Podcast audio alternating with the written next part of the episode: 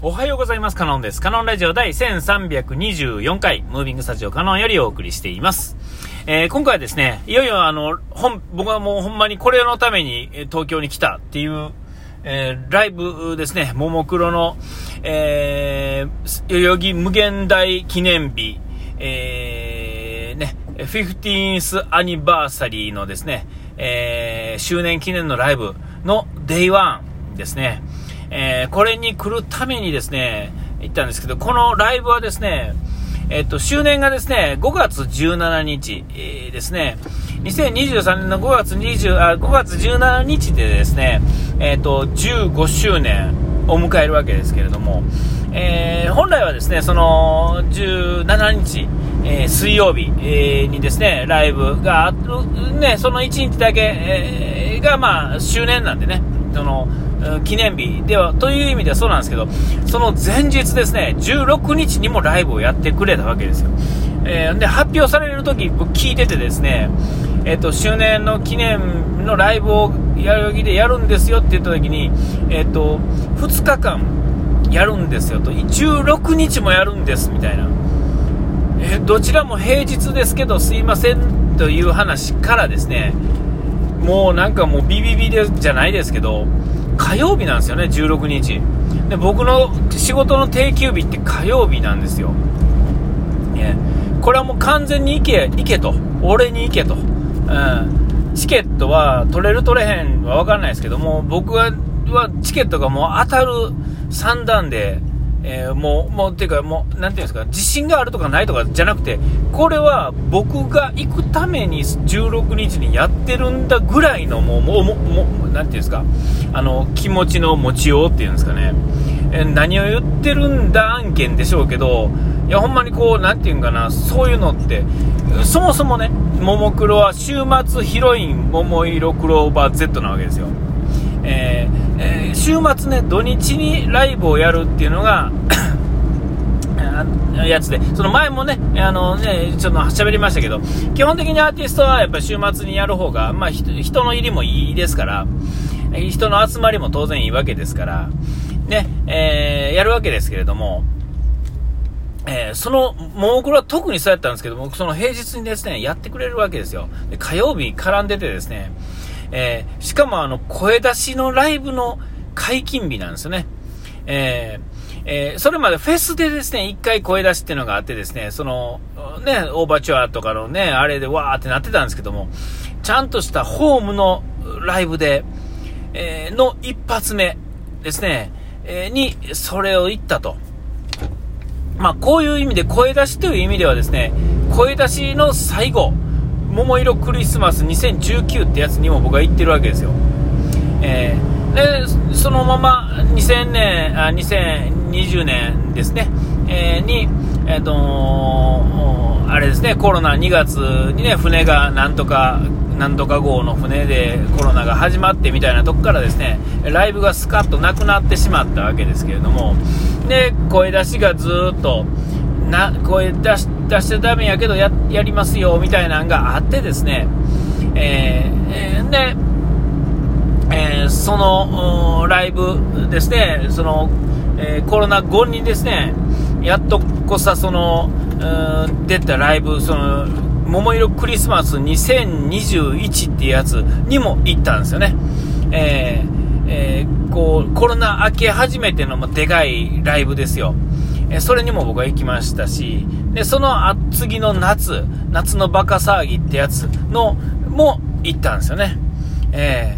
ー、ほんで、やっとこさ、もうその夏ぐらいでも声出しありなんちゃうかなとか言われててですね、まだやったんですよ。で、いよいよ、その、今、また1年半、ね、1年足らずですけど、経って、この周年記念、えー、ここで声出し解禁になったと。声出し自体にはですね、僕、その、あんまり経験が当然ないっていうのもあるし、えー、何を言ってんのか知らないっていうんですかね。えー、当然その歌詞とかにそんなんね、あのファンのこの声援の仕方とかっていうのは入ってないわけですから、えー、全然知らないし、今もまあ分かってないんですけれども、とはいえそのオープニングのオーバーチュアのですね、ね、こう、あー、よっしゃ、もう、この、この、あーからね、ちゃんと言えんとね、ちょっと、あかんなと、こう、今回は思ったんですけどね、その、この、あー、あー、あー、あー、みたいなね、そ、そういうのってね、いや、なんかね、もうそれだけ聞いたら、おっさんがですね、あー、言いながらですね、言ってるのっておかしいなと、ちょっと思うんですけど、そういうことではないんですよね。えー、あんなサイリウムのね、こんなぐるぐる回したりなんやかんやっていうのも、そういうそういうのもみんな含めてですね、あの、本当にもう何にも知らない状態で、あれを見てたらですね、なんとこう、まあ、オタクっていうもんがあるんか、世の中には、ふーんっていう感じなんですよ。えー、お前はこれがやりたいんかって言われたらですね、えー、あの、あれを見てる、オタクを見てるあの人らたちはですね、押すっていうことの、ちょっと意味を取り違えてるんちゃうかなと最近はやっと思い始めてきてですね、えー、あのサイン振ってるっていうのがどうのっていうんじゃ、なんかそういう感じに取られてると思うんだけど、ちょっとね、ちょっと違うと思うんですよ。あれはですね、あれは、まあまあ、まあ、恥ずかしい感じではあるんですけれども、えー、そういうことじゃなくてですね、あの、この特にまあアイドルだからっていうわけではないですが、えー、今までのこのね、こうアイドルの世界とかっていう中でですね、声、声を出すっていう意味でですね、えっと、まあ普通のアーティストのですね、一緒に歌おうとか、なんかこう、コールレスポンスのある曲っていくつかあるじゃないですか。ライブ用の曲って言ったらおかしいですけど、そういうののもっと進化したバージョンなわけですよ。えー、え、で、それにサイリウムがついてですね、当然暗いライブ会場でですね、えー、こちらからのそういうアプローチがある。で、なおかつその、えー、声援っていうのは向こうが決めた歌詞じゃなくてですね、こっちの誰かが考えたやつをですね、えー、誰かが真似していって派生していくものなんですよね。で、えー、この、それこそあの、世界のももクロナンバーワン中、叫ぶところがあるんですけれども、えー、そんなんでもそうですし、このオーバーチュアって言ってですね、あー、よっしゃ、ももクロ、レニー、かなこ、しおりん、あーりん、いくぜ、桃色クローバーっていうところも、どっかの誰かがですね、えー、どっかで考えてるわけですよね。えー、でまあ、その曲はそもそももともと何かあった曲のところのその一部を、えっていうところからですね全部つながっててですねでそれをやるわけなんですよ。で、やることによって、えっと、当然その、その、そのショーの一部になるわけですけれども、えー、そのショーの一部になるっていうところが、こっちのですね、なんか満足っていうよりもですね、まあそれもありますよ、当然。それもあるんですけれども、あの、これがですね、ちょっとね、かあの見見方を変えてほしいんですけど、ももクロ側の見え方っていう聞こえ方に、えっと、その、それをですね、言ってくれてる、一生懸命言ってくれてる、そのオーディエンスっていうんですかね、ものの風ですけれども、が、いるわけですよ。ね。あの、それがあることによって上がるモチベーションってもう半端ないと思うんですよ。もうね、あの、大きな舞台でですね、この、まあ大きな舞台というか学校でもいいですよね、なんか前に立った時にですね、もう聞いてもらえへんかった時の残念さってすごいと思うんですよね。えー、でも、聞いてもらってですね、それにこう、親って言って見てもらってですね、なんやったら反応くれるぐらいの時ってこう、もうちょっとなんかワクワクしてるっていうか、喋ってることに、こう、また自分の調子が上がっていく感っていうのがあると思うんですけど、当然それはまあ、アイドルだから当たり前だからなんて思ってはないと思うんですよね。それ誰だってそうやと思うんですよ。えー、そのコールレスポンスのもう究極系がですね、まあそれなわけですよね。えー、そこにサイリウムがついてですね、なんか手の振りもですね、みんな揃ってるんですよ、それなりに。えー、ね、これはもうサイリウムで黒くてあれするとですね、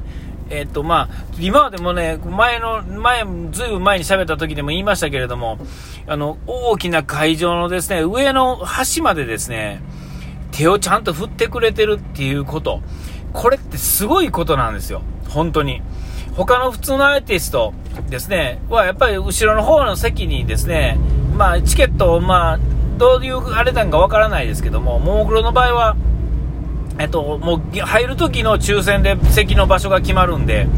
えっ、と、まんべんなく来るわけですよね。えー、でも、えっ、と、普通のアーティストって多分ある程度買った順番じゃないですけど、まあ、そういう部分ってあると思うんですよ。えー、もう買ってチケットが発見された時点でもうどの席か大体分ていうかね、もう A ブロックのなんとかの F の12番とかね、そういうの分かるわけですけれども、ももクロの場合はその入るときにしか分からないわけですよね。えー、その発見のタイミングはコンピューターが管理しててですね、多分あの入ると入る前に決まってるんじゃなくて、ピッてやるタイミングですから、どの時間とか、どの辺で入るかでも随分と変わると思うんですけども、ええー、そうまあ、普通のライブのね、普通の人の他の、それ以外のまあ、アイドルじゃない普通の人のライブとか行ったら分かると思うんですけども、あんまり有名人に行くとですね、やっぱりですね、なんかにわかだらけでですね、やっぱりちょっとまあ、反応が出せへんっていうところでですね、にわくもとか、ね、初見の方もいる中でですね、